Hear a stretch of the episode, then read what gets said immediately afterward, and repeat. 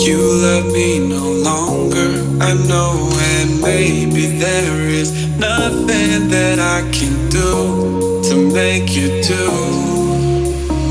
Work tells me I shouldn't bother, that I'll just stick to another man, a man that surely deserves.